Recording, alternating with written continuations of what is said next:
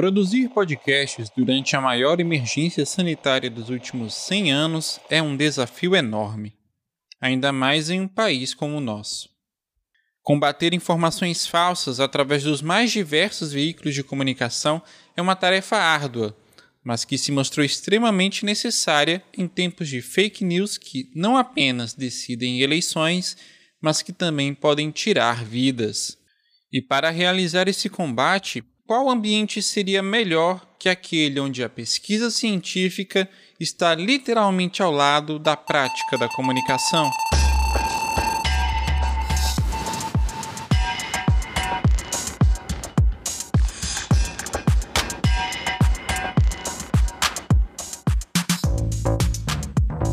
Saudações, este é o Pode Piar, o que se pesquisa e o que se faz um podcast que discute e comenta a produção e a pesquisa acadêmica em podcasts no Brasil e no Piauí. O PodPiar é um projeto prático de conclusão do curso de Comunicação Social, Habilitação em Jornalismo da Universidade Federal do Piauí, sob orientação do professor Dr. Paulo Fernando de Carvalho Lopes e do grupo de pesquisa Jornalismos e Discursos, do Jordis. Durante a nossa série de três episódios, vamos conversar com pesquisadores e podcasters nacionais e piauienses, tomando como base a Radiofonias, revista de estudos em mídias sonoras. Hoje é tempo de concluir nossa temporada e retornar para a academia e suas altas frequências no combate à Covid-19 através do podcast. Bora lá? Como enfrentar a maior crise sanitária da história da humanidade em mais de 100 anos?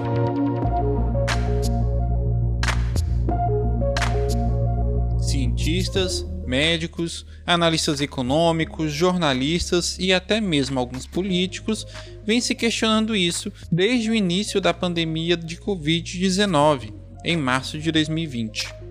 Na disputa contra as fake news, e em defesa da saúde e da ciência, dois importantes aliados vão partilhar conosco um pouco sobre suas pesquisas e trabalhos em comunicação e como elas podem nos ajudar a enfrentar essa crise.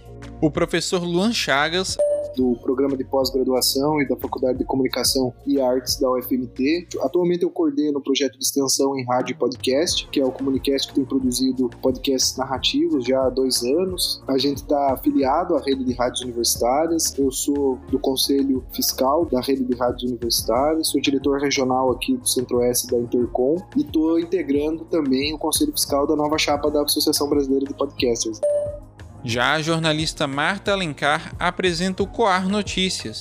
Eu sou jornalista, né, por formação, também sou especialista em marketing digital, terminei o mestrado agora em comunicação pela Universidade Federal do Piauí, e aí eu criei a Coar, já tem mais de um ano, também em seguida o projeto Ecoar, né, que é um podcast de checagem, e também agora recentemente eu criei o Coa Educa, que é com o intuito de levar cursos a um preço bem em conta para estudantes e profissionais para falar sobre diversos temas na área da comunicação.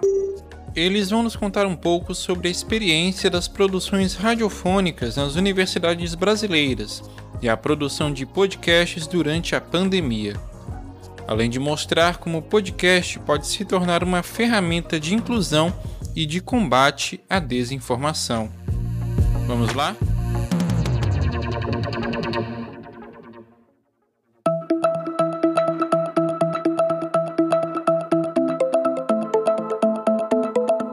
Eu queria que você me desse uma perspectiva, um panorama sobre a questão do rádio universitário, né? A gente sabe que no Brasil o, o rádio em si, né, as transmissões hertzianas, elas estão em atividade desde a década de 20 do século passado, tem quase 100 anos da primeira transmissão. E nas universidades eu não sei se é, essa tecnologia, a produção de rádio nas universidades chegou mais ou menos nesse período. Eu acho que foi um pouquinho depois, né? Você pode falar um pouquinho sobre essa história? A gente tem a primeira rádio universitária que é a rádio da Universidade do Rio Grande do Sul, já muito antiga, né? Vai surgir ali entre os anos 50 e 60, pode pesquisar, dar uma olhada depois para confirmar. Mas o desenvolvimento das rádios universitárias no Brasil, e a gente tem hoje uma cartografia sendo realizada pela professora Isane Mustafa e o professor Marcelo Kristievski, que demonstra né, esse panorama do conjunto de rádios universitárias do país. A gente tem tanto rádio universitário em AM e FM, que está lá na emissora hertziana, como é o caso da Universidade Federal do Piauí, que tem estudos muito interessantes do professor Paulo, que demonstram essas características, esses formatos, essas produções, o que está por trás do rádio universitário, até as próprias críticas às produções do rádio universitário, como o caso da pesquisa do Ciro Pedrosa, do doutorado lá da Universidade Federal de, do Rio Grande do Norte, que produzem materiais em áudio.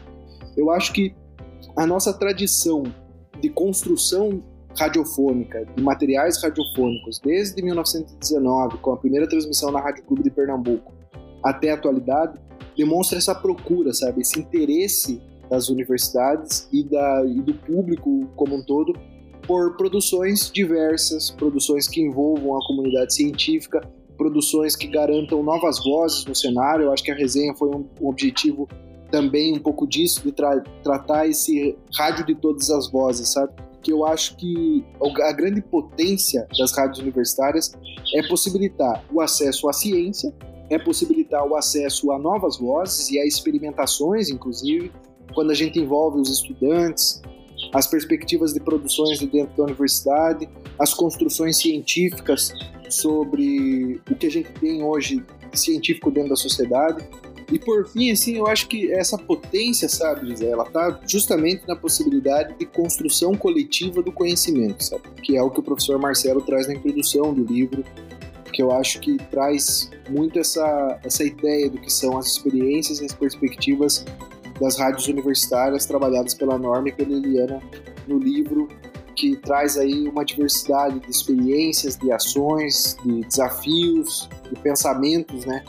Sobre essa diversidade de, de, de construções coletivas de conhecimento e de democratização das produções da universidade. Né? Então, isso é muito interessante para a gente pensar no âmbito das rádios universitárias. Uma coisa que você citou da, das universidades é a questão da integração, né? Você fala sobre a questão da, de uma rede de rádios universitárias. Pode contar um pouquinho sobre essa experiência para a gente também? É, a gente teve a organização do, do Fórum de TVs e Rádios Universitárias no âmbito dos encontros da Intercom, e de lá surgiu a formação da Rede de Rádios Universitárias do Brasil, né? a Rede Rubra.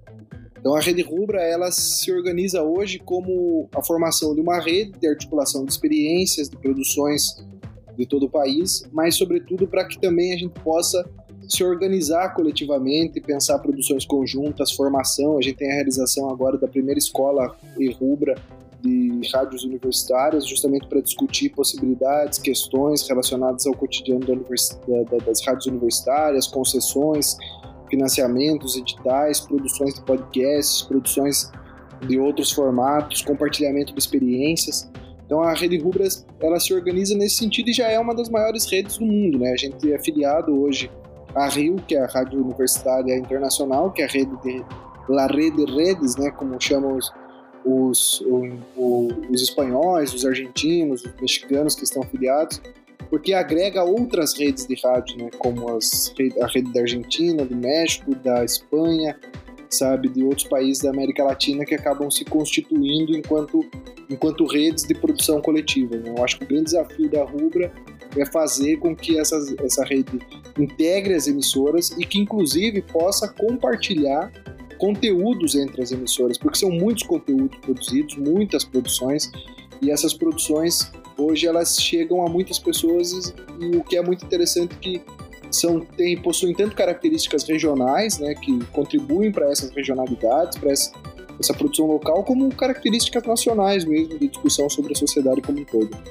E eu queria que você falasse um pouco também sobre isso. Como que acontece essa integração das rádios e, é, e da pesquisa acadêmica em relação a essa produção audiofônica e, e, como ela veio se desenvolvendo ao longo desse tempo. Ela já foi mais forte ou não? Ela antes ela era mais fraca, não tinha tanta estrutura assim? Eu acho que a gente passa por um momento difícil, que é o momento de, de precarização das condições de trabalho nas universidades como um todo. É preciso destacar que nós temos hoje um, um dos menores investimentos da relação PIB com a educação na história recente das universidades. A gente já passou por outros momentos na história muito complicados, mas hoje nós temos tanto uma, uma falta de investimentos estruturais como também uma muitas vezes uma negação né, do que é o conhecimento científico e a importância do conhecimento científico. A, o papel da rádio universitária nessa ideia de construção coletiva do conhecimento e de democratização do acesso à ciência é justamente como se tornar uma porta, não necessariamente da, da dimensão institucional, né, de dizer o que a reitoria está fazendo, por exemplo, mas na verdade de evidenciar quais são as pesquisas. Então a gente tem uma diversidade que vão de várias áreas, desde as exatas até as humanas e sociais, que eu acho que nos ajuda a entender. Talvez o que a emissora precisa fazer é tornar essas pesquisas acessíveis para o público no entorno delas, né? tornar essas pesquisas e ser um espaço de diálogo popular, aberto, eu acho que relacionado tanto com o público interno da universidade, mas sobretudo com as comunidades no entorno, porque a gente precisa chegar nessas comunidades, precisa ter uma linguagem próxima das pessoas, precisa traduzir isso e debater, assim como faz o mercado tradicional, ou faz as emissoras empresariais, ou fazem as emissoras comunitárias, para debater esses materiais relacionados à ciência de forma com que eles possam implicar na agenda pública do cotidiano dos seus públicos. Né? Ultimamente a ciência tem sido a palavra-chave de tudo, né? É, desde a, a, divulgação das pesquisas mesmo até informações básicas que a população deve estar acompanhando. E a ciência vai ser, um, vai, vai ser um grande foco, né? Para a gente tratar nas rádios universitárias e para debater, porque não há como não pensar a importância da ciência em vários momentos da história, né? Mas agora, durante uma pandemia, ela se aprofunda, porque o conhecimento científico que vai explicar o que está acontecendo, o que a gente precisa fazer, inclusive, e quais as atitudes a se tomar socialmente, em políticas públicas, em questões, evidenciar essas questões, trazer essas questões para dentro das temáticas públicas e subsidiar as pessoas, inclusive, na hora que elas vão sair de casa. Porque a gente sabe, por exemplo, é a ciência que está dizendo para a gente que a gente precisa usar máscara.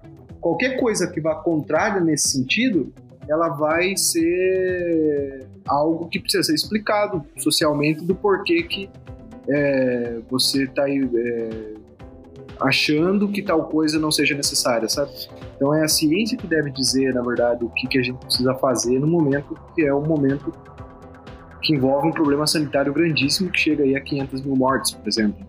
Só mais uma coisa, Lu, antes da gente é, finalizar aqui. Ah, no começo você falou sobre a questão da, da cartografia, né, da elaboração de uma cartografia dessas rádios universitárias. E no começo, anteriormente, você ainda falou que também está tá construindo como conselho fiscal dentro da, da BPOD agora, né? Uh, eu queria que você me contasse primeiro sobre essa cartografia, uh, se você tem mais detalhes dela, se tem alguns números preliminares em relação às rádios e os outros produtos e produções, né? Que estão sendo elaborados, né, que já estão dentro dessa cartografia, e também um pouquinho sobre essa questão da, da produção de podcasts na, na universidade.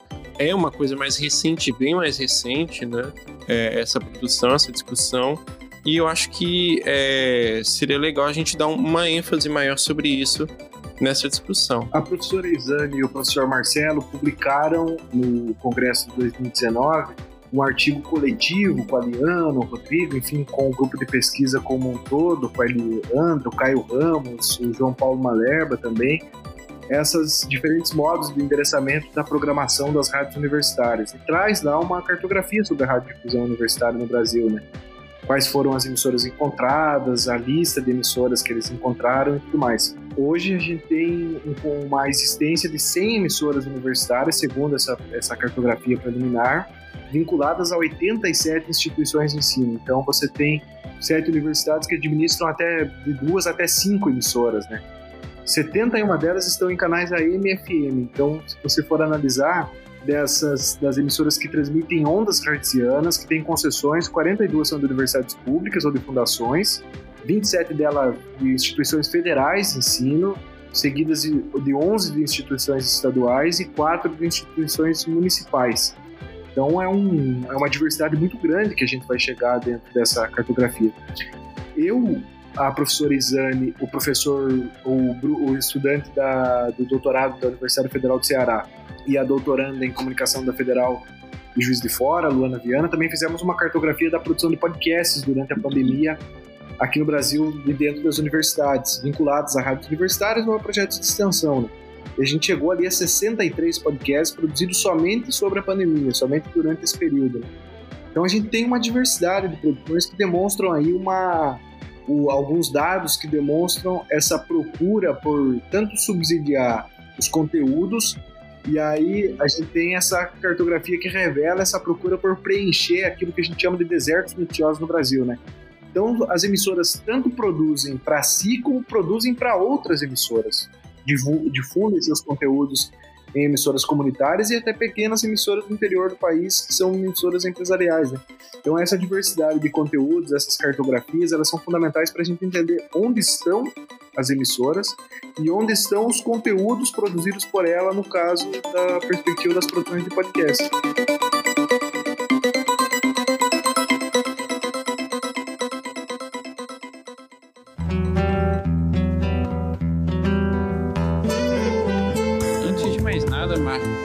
Poderia explicar um pouquinho sobre essa proposta do COAR? Como é que surge essa ideia de, dentro da universidade, organizar, montar uma agência de checagem de fatos? Assim, José Jonas, eu sempre tive a vontade de criar algo que facilitasse não só a questão do, do meu entendimento sobre o que era fact-check ou como funciona o fact-checking, é, porque quando eu entrei no mestrado, é, havia até então só o trabalho do Breno, Breno Carvalho, que ele terminou a graduação recentemente, inclusive eu participei da banca dele. Ele, se eu não me engano, ele foi o primeiro na graduação, o primeiro assim mesmo na Universidade Federal a estudar fact-checking. Né? Até então, poucos estudavam e eu estava estudando fact-check no mestrado.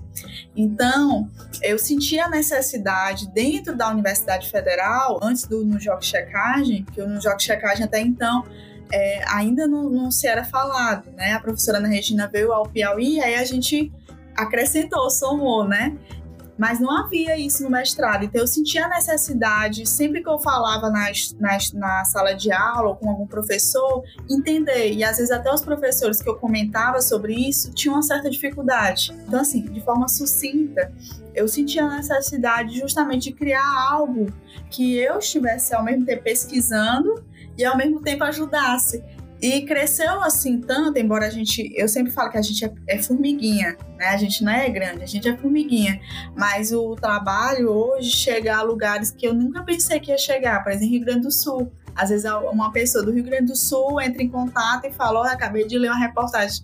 Foi graças à reportagem de vocês que eu não caí numa fake news. Então, por mais que pareça assim, ah, a gente é pequena, é pequena, formiguinha, mas é um trabalho que começou no mestrado e se estendeu e não faz parte da minha profissão, assim, não faz parte da minha pesquisa no mestrado, só para deixar claro.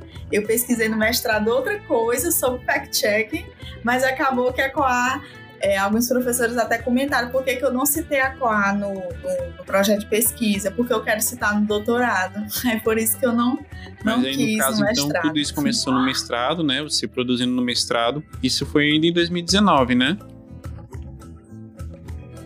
Isso, eu senti a necessidade, já que a universidade não tinha essa, essa discussão. Em 2019, lá para outubro, novembro, eu e o Breno conversamos, né, já que eu ia participar da banca dele, de criar um projeto de checagem.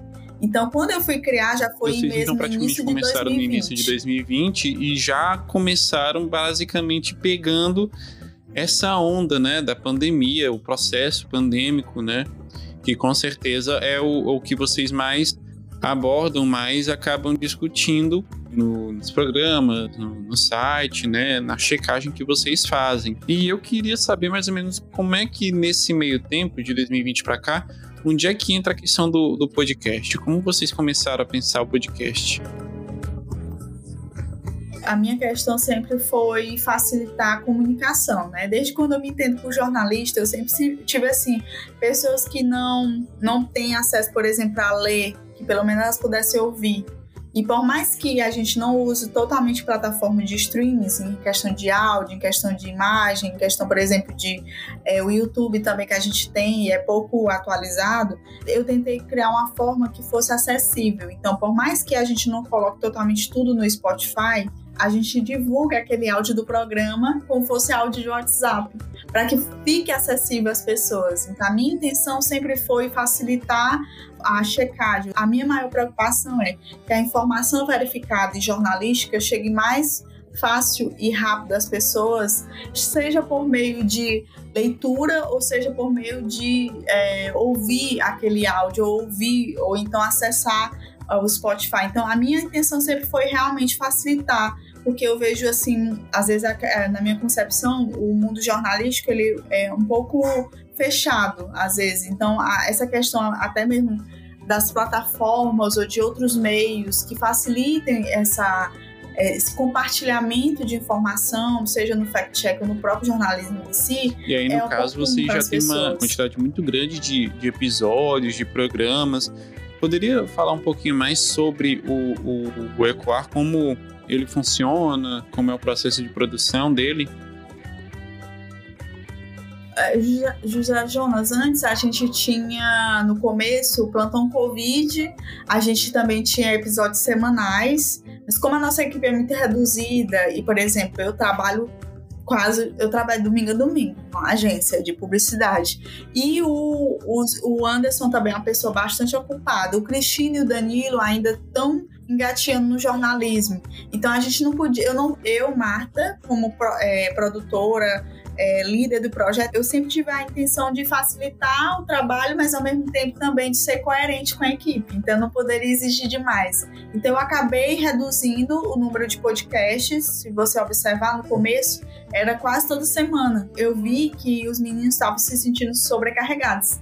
E aí eu decidi fazer quinzenal. Então hoje a gente já conseguiu uma meta que tá dando certo, que é quinzenalmente a gente está produzindo. Aí passa a revisão por mim, passa a revisão também pelo Anderson, que o Anderson também é jornalista há muito tempo. E aí a gente, é, ao mesmo tempo, ensina os meninos a como a produzir, mas também aprende. Então, é muito legal, sabe? E isso tudo dentro do, do ambiente universitário, né? Você fala que iniciou o COAR dentro do mestrado, que quer levar a pesquisa dele para o doutorado. E, e como se encaixa essa proposta do, do QUAR, do, do próprio QUAR também dentro da universidade? Como que essa questão, como é que a academia auxilia no, no processo de desenvolvimento desse produto?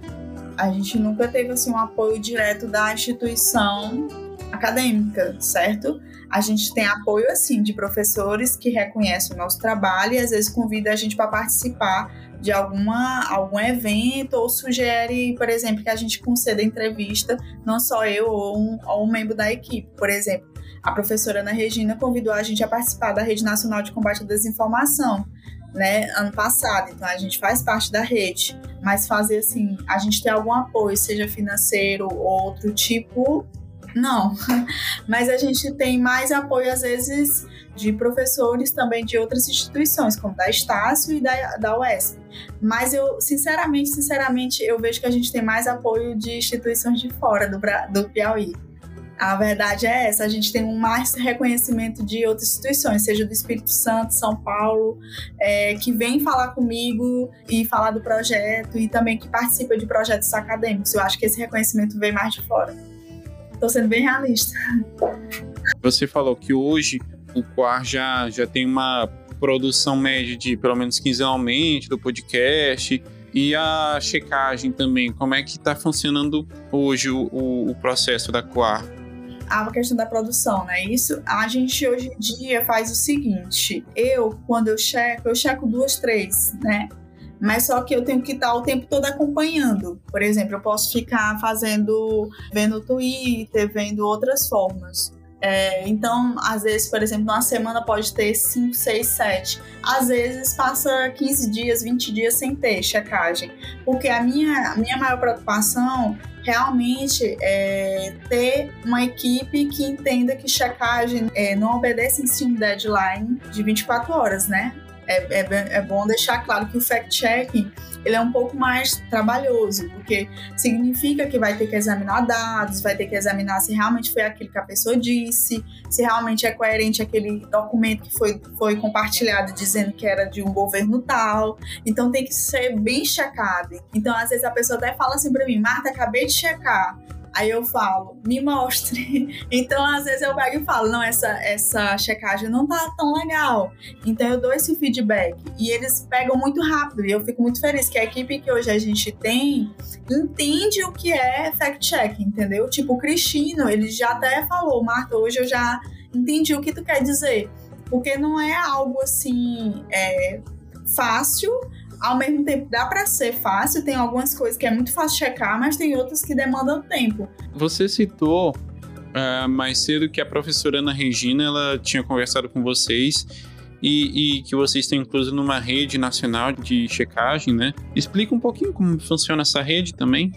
A, a, Rede Nacional de Combate à Desinformação, né, a RNCD, ela reúne vários projetos, seja de checagem, de monitoramento, é, outros projetos sociais, projetos jornalísticos, é, que contribuem nesse processo de combate à desinformação. Ele surge justamente, acho, esse pioneirismo da professora Ana Regina em criar essa rede, que inclusive eu sempre falo, genuinamente piauiense, mas ganhou um destaque nacional, internacional, que, que inclui também projetos acadêmicos, né, projetos profissionais, e que combate essa desinformação na pandemia. Mas é lógico que não é só pandemia, é política, é, outro, é outras é, correntes. Então é muito importante o projeto, porque é como se fosse um cross-check, né? Não sei se tu já ouviu esse termo o cross-check é justamente no fact-checking, é reunir veículos diferentes, projetos diferentes para combater a desinformação. Para finalizar, como você vê o, o futuro da Coar hoje? O que é que vocês planejam para o futuro?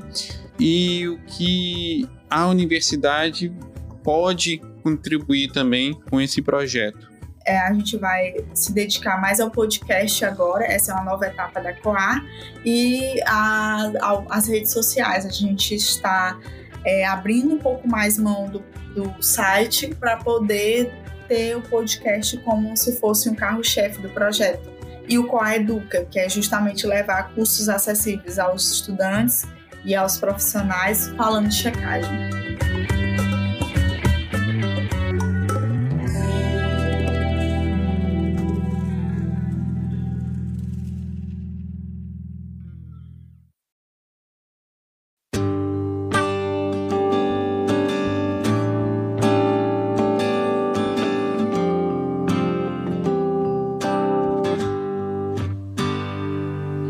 Os projetos dos entrevistados de hoje são mais que essenciais para se compreender a realidade em que vivemos. Em uma sociedade que demanda cada vez mais cuidado com a informação e cada vez mais velocidade nesse processo, identificar as novas iniciativas e apoiá-las é algo fundamental para o desenvolvimento da comunicação. Da mesma forma, apostar na pesquisa científica é um dos caminhos mais efetivos para que armadilhas como as fake news possam ser desmontadas antes que a população sofra, como já vem acontecendo.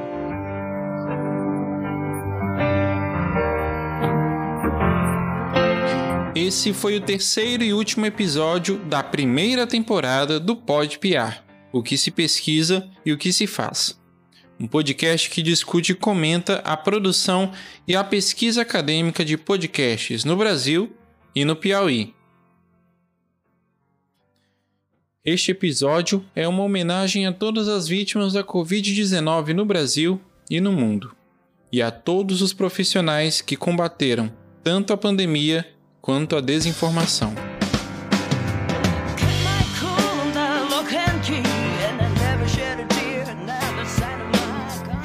O Pod PR número 3 contou com áudios da biblioteca de áudio do YouTube, além de músicas da banda Seat Belts e do piauiense Chico Mário.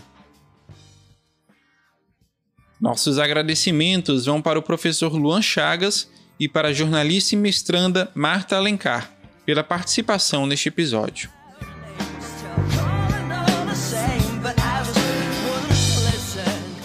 Além disso, Quero agradecer a toda a equipe do Jordis pelo apoio e orientação, a minha namorada, aos familiares e amigos que apoiaram este projeto, e a você, amigo ouvinte, pelo tempo e paciência prestados.